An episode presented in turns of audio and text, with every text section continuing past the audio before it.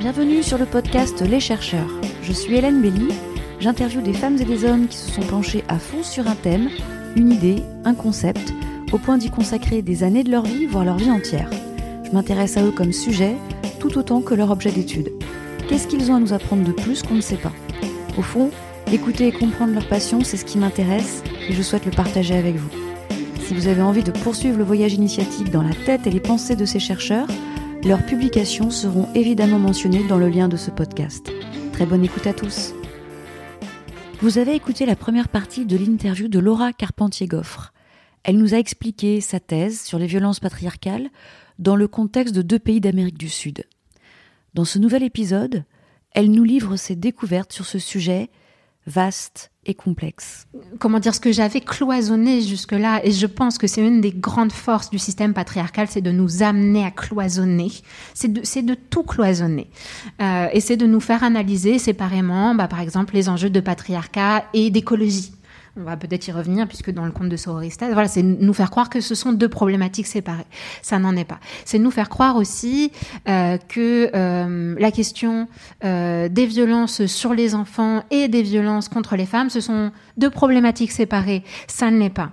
Euh, ça ne l'est pas pour tout un tas de, raisons, à la fois à l'échelle des sociétés, les sociétés où les enfants enfin, subissent le plus de violence, ce sont les sociétés où euh, bah, les hommes sont les plus violents avec les femmes, et à l'échelle de la famille, euh, même quand ce sont les mères qui exercent des violences sur les enfants, en réalité, le facteur de risque principal, c'est que la mère subisse des violences de la part du conjoint même si elle-même les exerce. Et en fait, de fil en aiguille, à partir de là, moi j'ai commencé euh, à animer des ateliers en fait euh, là-bas sur mon terrain qui étaient ceux que j'animais déjà ici. Donc sur les questions de culture du viol de consentement d'état de sidération. Enfin qu'est-ce qui se passe en fait quand euh, quand on subit une agression et qu'est-ce qui se passe ensuite quand on n'a pas pu se défendre donc sur le stress post-traumatique etc et là à ce moment-là les récits ont commencé à pleuvoir et où, de fil en aiguille, j'ai commencé à analyser, et aussi grâce aux discussions avec euh, Catherine Weiss, donc qui est une autre chercheuse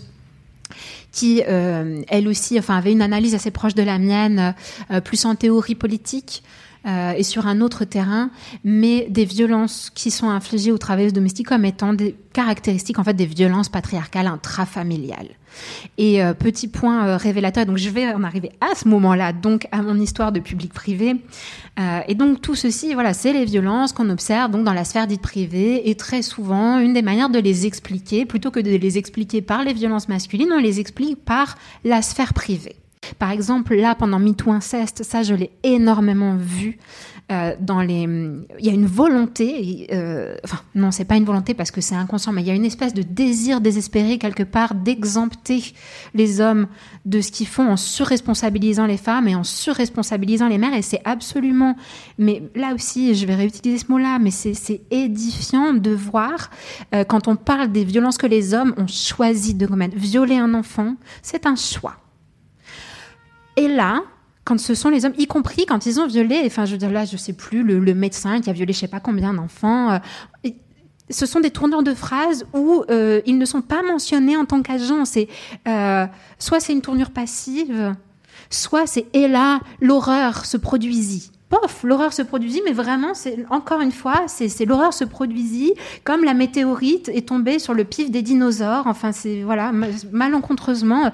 Et à côté de ça, pour les mères qui se sont retrouvées euh, plus ou moins en situation, euh, en tout cas. Euh, enfin qui sont désignés comme étant en situation de complicité, mais là-dessus c'est pareil, je voudrais, euh, euh, c'est un sujet qui me tient énormément à cœur.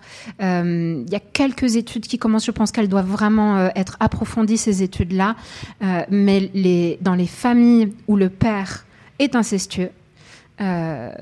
Très souvent, la mère a été victime aussi. Et pour moi, ce sont ces hommes-là qui vont sélectionner, qui vont choisir ces femmes-là parce qu'ils savent pertinemment qu'elles sont suffisamment qu'elles ont été, euh, comment dire, euh, c'est plus que du lavage de cerveau en fait. C'est comme euh, ces violences-là, c'est un peu le principe du cyborg en fait. C'est comme s'ils avaient mis leur puce, les agresseurs, à l'intérieur. Il y a une identification à l'agresseur tellement forte.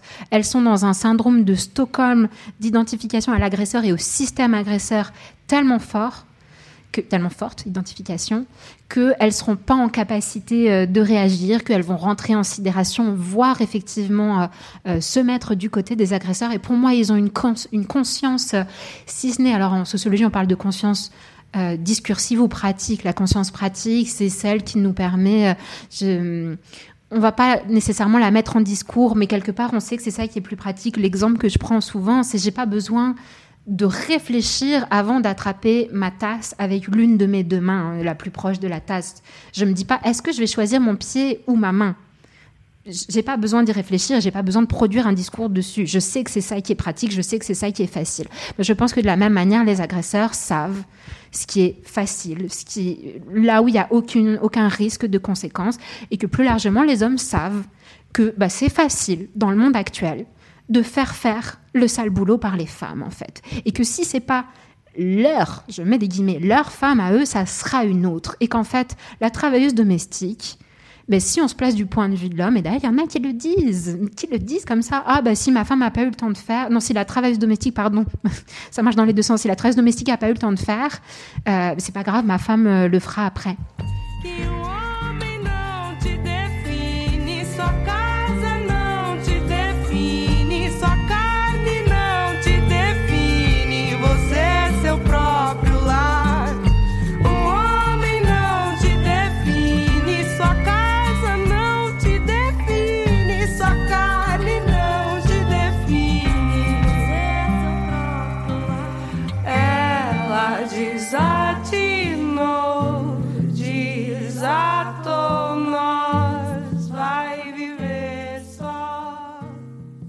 Dire, dans les problématiques de ma thèse, qui sont quelles sont les stratégies des hommes pour ne pas faire le ménage à l'heure où effectivement le, les valeurs égalitaires sont euh, au moins de façade, sont celles auxquelles, euh, voilà, en tout cas les hommes, on va dire de moins de 50 ans, euh, sont, supposés adhérer, du moins.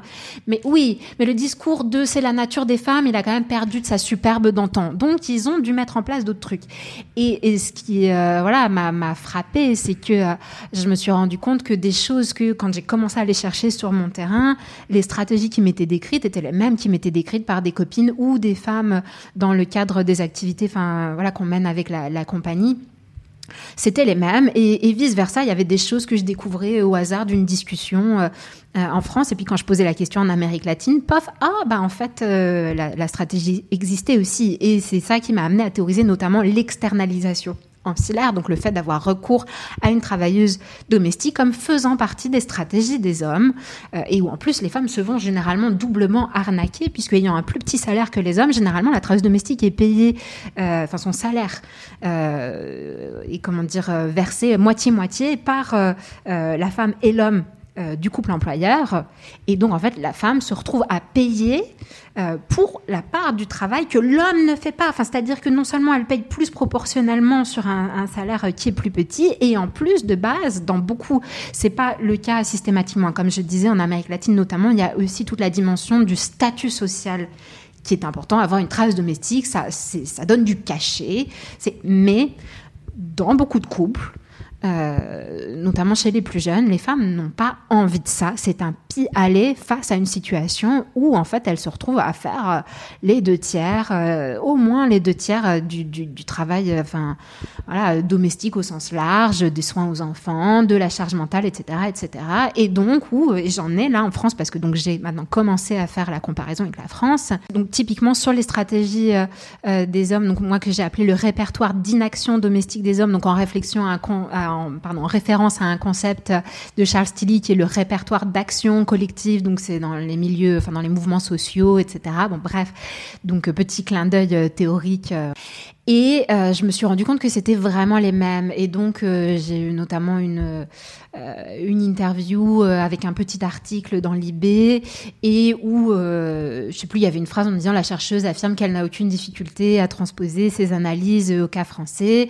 Et donc, évidemment, les hommes se sont rués sur le fait que, ah, c'est la Bolivie et le Pérou. Donc, avec derrière, en plus, un truc bien bah, voilà, plus ou moins colonial. Hein, de, euh, c'est un peu non, mais là-bas ils sont pas aussi avancés que nous, euh, donc chez nous c'est si différent, euh, ça n'est pas légitime comme voilà comme analyse. Et donc me suis dit, bon, bah, je vais la formaliser, l'analyse. Et pour le moment, il y, a des, il y a quelques différences. Hein. mais pour le coup, en France, c'est encore plus marqué que là-bas, que énormément de femmes se retrouvent, mais vraiment, comment dire c'est vraiment pas de bon cœur, quoi. Elles se retrouvent confrontées à l'alternative entre euh, quitter leur conjoint euh, avec tout ce que ça pourrait impliquer pour les enfants et financièrement, etc., euh, ou devoir effectivement faire appel à euh, une femme, euh, et qui en général, oui, euh, est une femme migrante issue des pays du Sud, des ex-colonies, etc. Enfin, avec donc tous ces enjeux-là, mais beaucoup d'entre elles ne sont pas du tout à l'aise avec cette situation-là, mais où clairement elles disent la, la travailleuse domestique fait la part de mon mari et on la paye à moitié-moitié. Enfin, je veux dire, c'est l'arnaque. On se fait avoir. C'est en écho aussi avec le, bouquin de Mona Chollet qui est sorti il y a pas longtemps. Quoi. C'est l'arnaque sur tous les plans et pour maintenir l'illusion d'une certaine harmonie parce que à partir du moment où il n'y a plus les engueulades dans le quotidien, ça maintient l'illusion, effectivement, euh, bah, d'un conjoint qui est plutôt attentionné euh, relativement. Mais voilà, alors que quand il n'y a pas la tresse domestique pour euh, amortir ce truc-là, euh, bah, effectivement, elles sont confrontées à la réalité de cette, exploitation-là. Et, euh, et de fait, euh, c'est, ce qui m'est apparu, c'est clairement, en tout cas, les, récits comment dire, de relations les plus apaisées avec l'employeuse, bah, c'était des, des, familles où, quand il n'y avait pas de trêve domestique, le mec faisait à peu près sa juste part, était dans un dans un rapport euh, où il n'y avait pas substituabilité euh, fonctionnelle entre les deux femmes, en quelque sorte. Je raconte ça très brièvement. Mais donc, euh, J'aurais fait un tout petit euh, dernier détour, mais ce qui a fini par m'apparaître, c'est que vraiment les violences euh, intrafamiliales, notamment les violences sexuelles intrafamiliales, étaient vraiment déterminantes dans les trajectoires des travailleuses domestiques, puisque beaucoup d'entre elles, notamment celles qui partent de la zone, enfin, il y en a beaucoup qui sont nées en zone rurale et qui arrivent à la ville, donc celles qui sont parties à l'adolescence, il y a une proportion vraiment non négligeable d'entre elles qui en fait fuyaient un foyer violent et notamment des violences sexuelles intrafamiliales. Mais ce qui est terrible, c'est que le foyer où elles estiment, où elles espèrent avoir trouvé refuge, elles vont être exposées au même type de violence, au même type d'agresseur. Et d'ailleurs, il y a certains hommes employeurs qui en jouent, qui savent très bien. Et c'est ça qui est fou, c'est que dans un des textes, qui, un des rares, euh, une des rares recherches qui vraiment va creuser cette question-là des violences sexuelles contre les travailleuses domestiques, euh, parle de cette stratégie-là d'hommes qui se rapprochent de, petites filles ou d'adolescentes en disant je veux être comme ton père et qui les violent ensuite. Ça ne les interroge pas. Ça n'a interrogé personne sur le genre de père qu'ils sont. Et en fait, c'est ça. Moi, je pense ma, la rupture dans mon travail, mais qui a été, il y a une rupture dans ma vie aussi, enfin un certain nombre de ruptures de prise de conscience et de prise de conscience qui ont été douloureuses. Et c'est là euh, qui est, euh, comment dire là, encore une fois, cette interaction entre, on va dire, le privé et le public. C'est pourquoi, parce qu'on peut dire notre recherche, elle est du domaine du public, on est financé, euh, on a un contrat avec l'État, on est à l'université, etc. Ensuite, ça va tomber dans le domaine public, c'est accessible, euh, voilà, enfin, nos, recherches et sont supposées donc continuer à nourrir d'autres recherches, voilà. Mais je pense que euh, la phrase d'Andrea Dworkin là-dessus est vraiment celle qui, pour moi, est la plus juste, c'est qu'on résiste à la prise de conscience féministe parce que c'est une agonie insoutenable de prendre conscience d'à quel point euh, les violences patriarcales, elles sont mais absolument transversales, omniprésentes et du caractère. Et j'insiste là-dessus, si jamais euh, c'est quelque chose euh, voilà, qui paraît pertinent, je, pourrais expliquer pourquoi je, je tiens ce discours-là. Mais elles sont délibéré. Ce n'est pas seulement, euh, c'est pas juste une question de malentendu et de rectifier. Euh, euh, ah non, t'as pas compris le consentement. c'était ça les règles. Voilà, c'était ça les règles du jeu. Non, je pourrais y revenir éventuellement après. Mais donc là, on a cette interaction là entre privé, voilà, notre vie privée, le fait que ça soit insoutenable de voir à l'échelle de notre propre trajectoire de vie comment on a été si ce n'est déterminé, en tout cas le, rôle que ça a joué dans notre trajectoire de vie et, dans les empêchements de penser qu'on a, on est prête à faire, enfin, je dis on est prête, ça voudrait dire qu'on en est consciente, mais ça nous amène, ça nous conduit à faire des loopings cognitifs pour ne pas voir qui sont absolument euh, euh, délirants, quoi.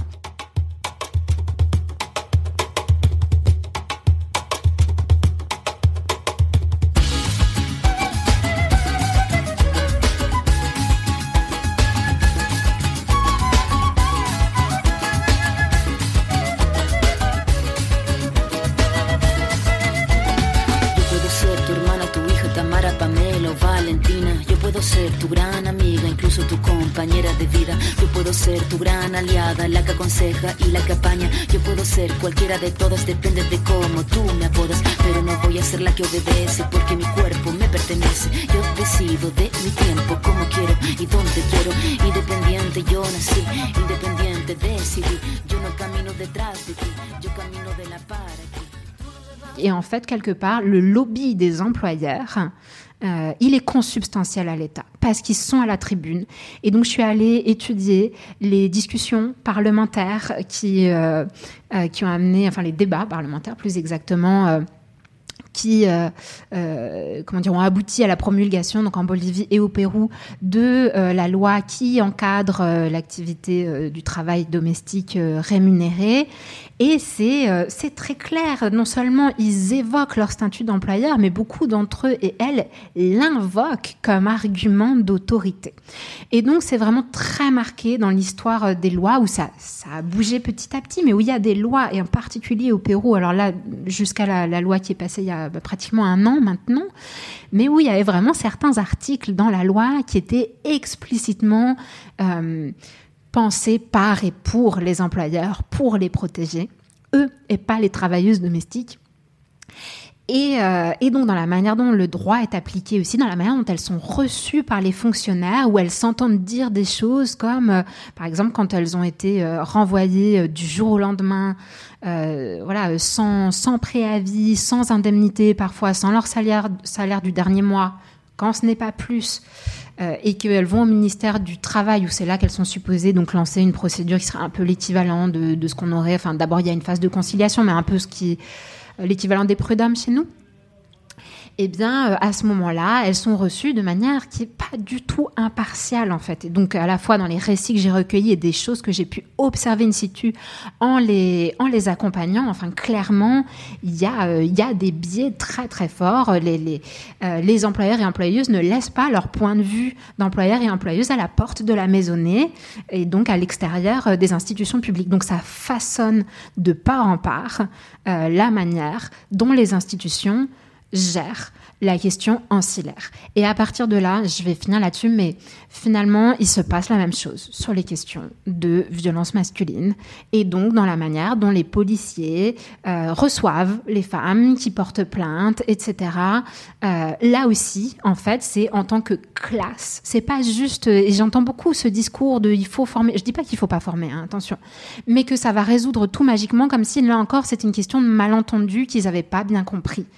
Mais en fait, c'est euh, de la même manière que c'est en tant que membre de la classe, euh, on va dire des employeurs employeuses, des classes sociales supérieures, euh, qui promulguent des lois et qui les font appliquer de manière, enfin voilà, qui les interprètent toujours en faveur des employeurs et en défaveur des travailleuses domestiques, de la même manière, historiquement, la manière déjà dont le viol a été défini, juste de cette manière-là, c'était un point de vue d'homme sur le viol, c'était un point de vue d'homme d'une manière générale sur les violences sexuelles et donc sur le fait de pas de s'être débattu, pas débattu, est-ce qu'il y avait un témoin, un témoin masculin? D'ailleurs, c'est un mot qui n'a pas de féminin, hein, toujours aujourd'hui. C'est quand même pas, euh, c'est pas anecdotique ce truc-là.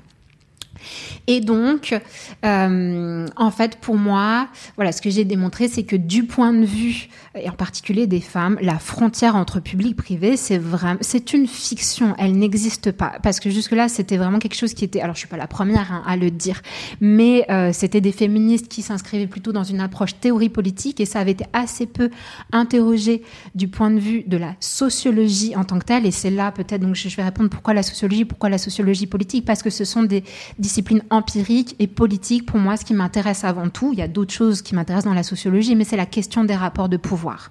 Puisque quand je dis je me suis intéressée à la sociologie, euh, c'était comprendre pour pouvoir changer. C'est pas tellement pouvoir pour, pour, pour pouvoir comprendre, pardon, pour pouvoir changer. Je sais pas, moi, même si euh, moi j'aurais tendance à voir des questions de domination de pouvoir un peu partout, mais c'est pas juste le rapport aux activités sportives, on va dire. Enfin, c'est vraiment comment, euh, euh, quelle est euh, quels sont les leviers voilà, pour, euh, pour aller lutter contre les rapports de domination structurelle. Et donc, petit point intéressant, euh, enfin que moi je trouve très, très révélateur, domination, en fait, étymologiquement, eh bien, ça vient de domus. Et domus, c'est la maison, c'est la maison. Et en fait, je, c'est vraiment une des démonstrations au cœur de ma thèse, euh, c'est que c'est vraiment le creuset des autres formes de domination. C'est cet espace-là où, euh, donc voilà, c'est le maître aussi. Hein. D'ailleurs, dimanche, ça vient de là aussi. Enfin, c'est le jour du Seigneur, le jour du maître. Enfin, bref, il y a plein de mots. Donc, le mot qui veut dire maison, euh, domestique, euh, et qui veut dire, enfin voilà, domination, tout ça. Enfin, c'est la même étymologie. Je pense vraiment que c'est le creuset. Des autres rapports de domination et que ce qu'on retrouve euh, dans l'État, en fait, c'est la même chose, mais à une autre échelle. Je parle, ça parle pas à tout le monde comme image, mais moi, je, vois ça un peu comme une espèce de, récursivité. En fait, il se passe la même chose, mais à une espèce d'échelle méta. Et on a toujours aujourd'hui, euh, bah, d'ailleurs, on a quand même du mal, euh, notamment en France. Hein, enfin, je veux dire, l'idée d'avoir une chef d'État, c'est encore compliqué. C'est anecdotique parce qu'il y a des pays euh, où il y a eu euh, des femmes présidentes et ils en sont pas. Enfin voilà, ça. Oh, le patriarcat s'est pas aboli euh, magiquement de ce seul fait. Mais toujours est-il que euh, voilà, j'ai vraiment mis l'accent sur le fait que non seulement euh, quand les victimes de violences patriarcales font face à l'État, elles font face à une structure qui est éminemment patriarcale, mais qu'au sein même de l'État, ce sont les mêmes violences. Et l'exemple, je vais finir, je pense là-dessus, peut-être pour garder un petit peu de temps pour les, les éventuelles dernières questions, euh, mais que les, les dix serviteurs de l'État aussi euh, commettent des violences contre euh, les autres fonctionnaires, les autres députés, les autres magistrats, les autres élus, etc., etc. Bon, en France, on a eu un certain nombre euh, de cas qui ont fait euh, grand bruit, mais je dirais l'exemple que voilà pour qui serait le plus parlant, c'est un cas en Bolivie. et donc, n'ai pas eu le temps de parler du tout de ça, mais comparer la Bolivie et le Pérou, euh, à travers ce prisme-là était particulièrement intéressant parce que on va dire que même si là avec le nouveau président ça pourrait bouger, mais euh, que ça soit dans la Constitution ou dans les discours majoritaires d'État au Pérou, on a encore quelque chose qui est euh, très très très colonial, très conservateur. Euh, la, la, constitution, euh, euh, le préambule de la constitution péruvienne, c'est, je me souviens plus exactement, mais ça parle de Dieu. Euh, c'est, très très bref. Il y a vraiment une définition euh, du citoyen neutre et, derrière ce citoyen, bon, tous les citoyens naissent libres égaux, machin. C'est enfin surtout les hommes blancs hétérosexuels. Et euh, d'ailleurs la constitution actuelle date de 93 et elle a été euh, promulguée sous le régime autoritaire de Fujimori que j'ai mentionné plus tôt. Alors qu'en Bolivie, il y a vraiment une rupture avec, enfin suite à l'arrivée euh, d'Evo Morales et du MAS au pouvoir, où c'est vraiment une constitution qui se veut euh, dès le préambule décolonial, euh, dépatri... Enfin, il y a vraiment, ça fait partie des principes officiels de la constitution de dépatriarcaliser les institutions. Bon. Et donc, euh, avec cette perspective-là, où euh, le rôle de l'État, alors qu'au Pérou, en gros, on a une approche du rôle de l'État qui est juste supposé euh, maintenir l'ordre public, on a vraiment un État qui est juste régalien et éventuellement, bon, compensé, mais vraiment à minima, quoi, les, les pires formes d'injustice qui pourraient exister. là, tel que défini aujourd'hui par la Constitution et les discours d'État, on va dire, en Bolivie, la fonction de l'État, c'est d'aller corriger les injustices euh, structurelles historiques. C'est d'aller euh, faire contrepoids, c'est d'aller euh, vraiment contribuer à la, à la, fabrication, à la, à la création, la construction voilà, d'une société nouvelle, plus égalitaire. Eh ben malgré ça, euh, quand une femme a été, donc c'était dans un, ils appellent ça une assemblée législative départementale, mais c'est un peu l'équivalent d'un, on va dire d'un conseil régional, euh, une fête illégale a été organisée euh, par plusieurs, pour le, avant Noël, je crois, par plusieurs députés, et il se trouve que ça a été filmé par des caméras. L'un d'entre eux a violé une des employées et qui est en fait l'équivalent vraiment de, des travailleuses domestiques, mais dans la sphère publique. C'était une femme qui on dit qu'il portait la pollera, donc c'est les, jupons euh, des femmes indigènes, et donc ça veut dire que c'était une femme, euh, enfin voilà, c'est un des attributs euh, des femmes euh, autochtones. Euh, et qui a priori était là comme contractuelle, qui faisait notamment le ménage, etc. Enfin, qui se retrouvait à faire euh, dans une institution publique, dans un, bâtiment d'État, ce que euh, les, femmes indigènes font chez les patrons depuis, voilà, depuis la colonisation. Donc elle a été violée. Euh, un autre, euh, donc par un homme, euh, un député du MAS, donc du parti euh, d'État. Hein, euh, enfin, c'est pas un parti d'État, mais du parti qui était euh, à la tête du gouvernement à ce moment-là. plus précisément. Et euh, bon, plus ou moins, euh, ce qui s'est passé, c'est que non seulement il n'y a pas et un autre, un autre du MAS aussi, euh, harcèlement sexuel, euh, enfin voilà, et pareil d'une autre contractuelle. Bon, euh, et ce qui s'est passé, c'est que même dans le discours d'Evo Morales, enfin la manière il n'y a vraiment pas eu de levée de bouclier. Alors que le MAS a fait notamment des injustices faites aux travailleuses domestiques, vraiment un symbole de la lutte contre les injustices historiques. C'était l'incarnation des injustices coloniales, etc. Et là, bah, quand c'est des camarades qui, qui, font ce que font les patrons, enfin voilà, ils font la chose, bah, là, d'un seul coup, c'était vachement moins grave. Et en fait, cette problématique, ils n'ont jamais été condamnés. Il y en a un qui a été condamné, qui a fait un peu de prison, euh, mais pas pour violence sexuelle, pour euh, abus de biens sociaux parce qu'ils ont fait une fête illégale, enfin voilà. Et donc en fait, ce que ça m'a amené à dire, c'est que même quand les violences masculines, elles sont commises dans un bâtiment de l'État par un serviteur de l'État qui appartient au parti euh, qui à ce moment-là est à la tête de l'État, ce n'est pas une affaire d'État. Ça reste un problème privé. Et en fait, cette notion de privé, elle sert juste, c'est une frontière qui est complètement artificielle, qui est mouvante et qui est déplacée au gré de ce que euh, les dominants, en général, les, les hommes en particulier, euh, vont considérer comme euh, bah, leur, leur précaré de pouvoir qu'ils veulent continuer à pouvoir exercer sans qu'il soit remis en question. Voilà.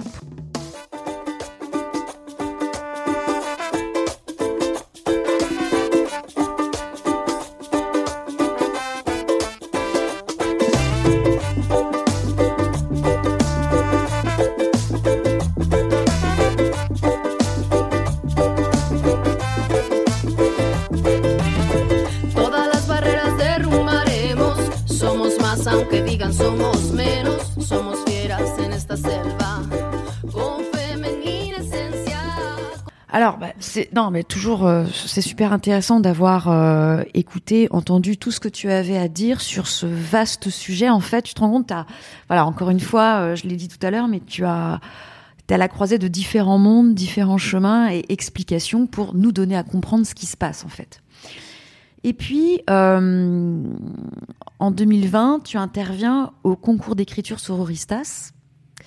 Je fais sciemment cette digression pour nous amener sur un autre terrain de jeu, non plus la Bolivie et le Pérou.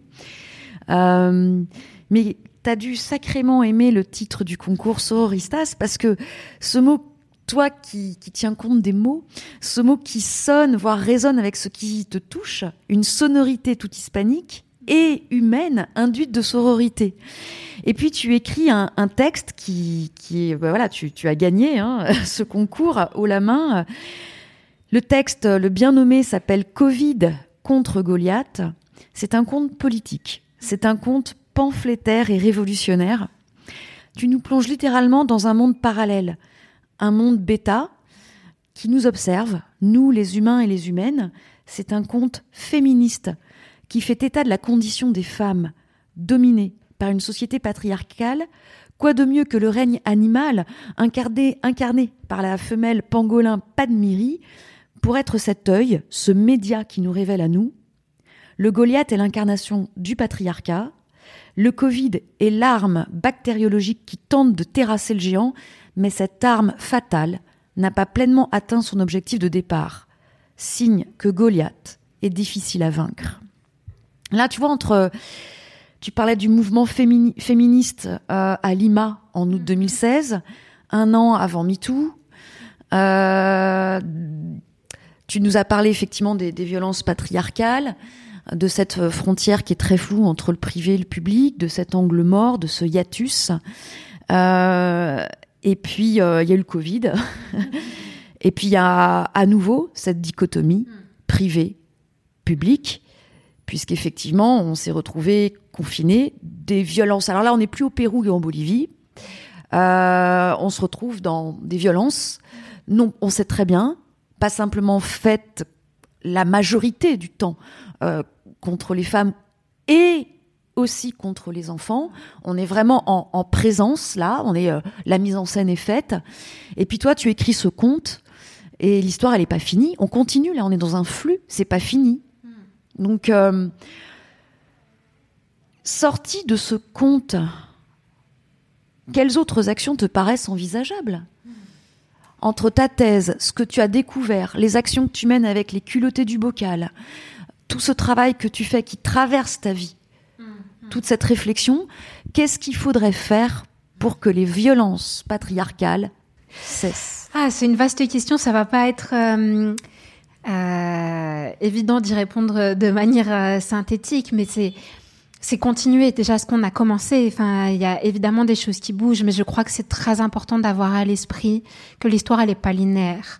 Et j'ai parfois l'impression d'entendre des discours euh, et finalement qui voilà pour moi dans une perspective matérialiste dialectique enfin je, euh, pense qu'il est vraiment fondamental d'avoir euh, en tête que l'histoire n'est pas linéaire et puis que quand il y a un, ça bouge dans un sens il y a une euh, comment dire, quand, quand, les opprimés se révoltent, euh, bah il y a, y a un backlash quoi, donc euh, un retour de bâton. Enfin ça, ça va nous revenir aussi fort, voilà, dans, dans le sens inverse. Même si encore une fois, je, oui, il y a des choses qui bougent, mais alors de ce que on voit avec la compagnie, c'est que autant ça bouge du côté des femmes, là effectivement et des, jeunes filles chez les ados on voit euh, un degré de conscience que enfin je, je sais pas on intervient elles ont 13 14 ans elles sont capables de, conceptualiser des choses que je sais pas je devais avoir 23 24 ans quand j'ai commencé à pouvoir moi les conceptualiser. Mais du côté des garçons euh, enfin euh, non ça ça il y en a. Mais sont-ils assez nombreux pour faire la différence? Non pour moi c'est pas encore le cas alors pour répondre à cette question-là, je crois quand même que euh, de continuer sur cette voie-là, de faire bouger là où parce que on va pas se mentir. Enfin par ailleurs, ils n'ont pas intérêt à ce que ça bouge. Ça c'est vrai que c'est un discours auquel moi je ne souscris pas du tout de dire euh, que euh, il faut faire comprendre aux hommes que euh, le patriarcat c'est pas bon pour eux aussi. Est-ce qu'on dit ça du capitalisme? Est-ce qu'on irait voir Bernard Arnault en lui disant tu sais euh, voilà, par exemple, parce qu'on dit, je sais pas, ils peuvent pas porter de jupe, et puis ils peuvent pas, euh, euh je sais pas, ils peuvent pas pleurer, etc. Alors bon, sur les petits garçons, c'est un autre sujet. Je vais rester là sur les hommes adultes, même si c'est un peu artificiel de séparer les deux. Mais bon. Mais on n'irait pas voir Bernard Arnault en disant, tu sais, Bernie, en fait, bon bah si tu rendais l'argent, tu pourrais toi aussi porter des baguilles sans être jugé, mal vu par tes pères euh, comme une espèce de, de, voilà, euh, oui, ce serait mal vu s'ils portaient des, des baguilles ou je sais pas quoi. Euh, enfin, ça, ne, voilà, c'est encore quelque chose qui finalement pour moi est lié au fait que ça soit trop dur d'aller regarder en face le, caractère délibéré des actes de violence que les hommes commettent contre les femmes et les enfants. Donc, euh, je pense que pour moi, c'est avant tout mettre notre énergie dans la sororité. Et donc, euh, voilà, ça répond peut-être aussi à, la remarque euh, que tu faisais avant sur le côté euh, sororistas. Oui, ça a vraiment résonné, ça a fait écho, et vraiment dans tous les sens du terme. C'est-à-dire qu'il y a, oui, une résonance qui a grandi, qui a fait grandir cette histoire-là en moi et qui m'a donné envie de vraiment pouvoir la, porter plus loin, au-delà de mon propre imaginaire. Et je pense que c'est vraiment fondamental. Euh, et c'est difficile parce que le fait que euh, les relations entre les femmes soient parfois effectivement rendues difficiles, enfin c'est loin d'être un paradoxe. C'est la preuve même du degré de violence qu'on subit. Euh, cette division entre opprimés-là, c'est le résultat de l'oppression. Mais donc pour moi, c'est un levier extrêmement puissant de réussir à, s'unir et à faire un travail euh, de fond euh, sur, bah, sur ces divisions-là et sur les projections traumatiques qu'on a souvent. Alors, je ne vais pas avoir le temps là de développer autant que j'aurais voulu, mais très souvent, euh, c'est plus facile d'être en colère contre une femme que d'être en colère euh, contre les hommes, parce qu'en fait, on sait que si on se met en colère contre les hommes, ça sera, dans le meilleur des cas, ça sera 20. Ils vont pas bouger. Donc, on se met en colère contre les femmes. Et, moi, la première, je veux dire, je, m'observe, ou même avoir, je sais pas, j'ai un, un, copain qui fait un truc, euh, voilà, je sais pas, qui m'a filé un coup de pouce sur un et j'observe que le niveau de reconnaissance que j'éprouve envers lui est démesuré par rapport à ce que j'aurais éprouvé si ça avait été une femme qui avait fait la même chose. Donc. D'aller travailler là-dessus et de faire un travail, de rendre ce travail la politique, de le désindividualiser, de prendre conscience. Et c'est pour ça que chez les culottés du bocal et aussi au centre, euh, alors je, l'annonce un peu euh, en avant-première, au centre Bertha Pappenheim, qui est un centre de psychotraumatologie féministe qu'on monte avec euh, mon amie et collègue qui est neuropsy, Juliette, Juliette Mercier. On a vraiment, pour nous, le combat politique et le soin vont main dans la main. Et disons que chez les culottés du bocal, on est avant tout dans une approche, euh, disons, de, transformation euh, des structures sociales par l'éducation populaire, mais où la dimension du soin est quand même là, toujours. Et là, ça va être un peu dans l'autre sens. On va plutôt être dans une optique de soins, de prise en charge, d'accompagnement des victimes, mais avec toujours une grille de lecture pleinement politique. Et donc, pour moi, j'aurais beaucoup d'autres choses à dire, mais je crois que ce que je pourrais, euh, voilà, euh, ce sur quoi j'aimerais conclure, c'est cette approche-là où euh, vraiment prendre pleinement conscience dans tous les aspects de notre vie, incluant notre rapport à nous-mêmes et aux autres femmes, cette idée que le privé est politique et que, et c'est ce que dit Andrea Dworkin aussi, c'est que du coup, la sororité, elle n'est pas conditionnelle, ça veut dire aussi avec les femmes qu'on n'aime pas. Ce qui ne veut pas dire être obligé euh, d'être à leur côté physiquement, qu'elles fassent partie de notre vie. Attention, je ne suis pas du tout. Et je pense que c'est très important d'être capable d'avoir les deux moments d'analyse, de se dire, OK, je comprends ce qui, dans son histoire et dans cette société patriarcale-là, amène cette femme à agir de la sorte avec moi. Il n'empêche que ça me fait du mal.